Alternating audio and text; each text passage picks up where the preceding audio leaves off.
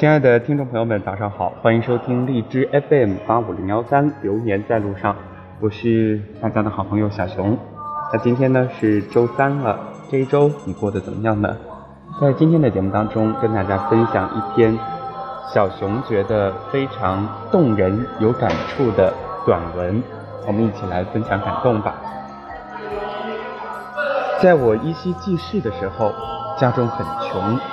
一个月难得吃上一次鱼肉，每次吃鱼，妈妈先把鱼头夹在自己碗里，将鱼肚子上的肉夹下，极仔细地剪去很少的几根大刺，放在我的碗里，其余的便是父亲的了。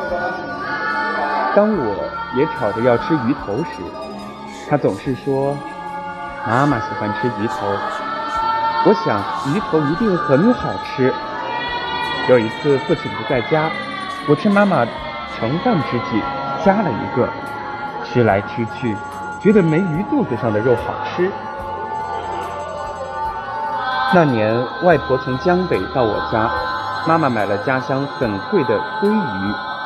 吃饭时，妈妈把本属于我的那块鱼肚子上的肉夹进了外婆的碗里。外婆说：“你忘了，妈妈最喜欢吃鱼头。”外婆眯缝着眼，慢慢地挑去那几根大刺，放进我的碗里，并说：“夹了，你吃。”接着，外婆就夹起鱼头，用没牙的嘴津津有味地说着，不时吐出一根根小刺。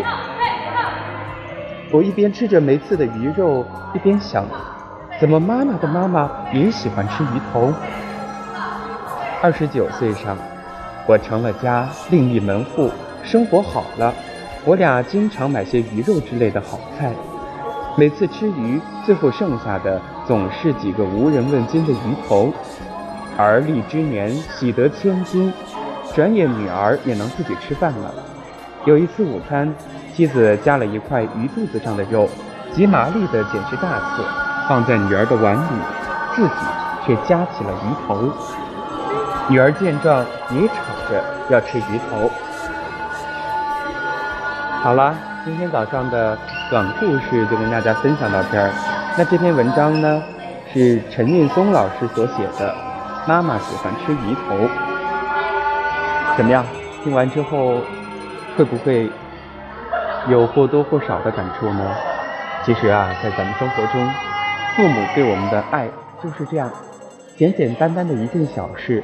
就饱含了他们的无限深情，所以说，现在的我们长大了，也可以从一些小事上入手，多关怀他们一下。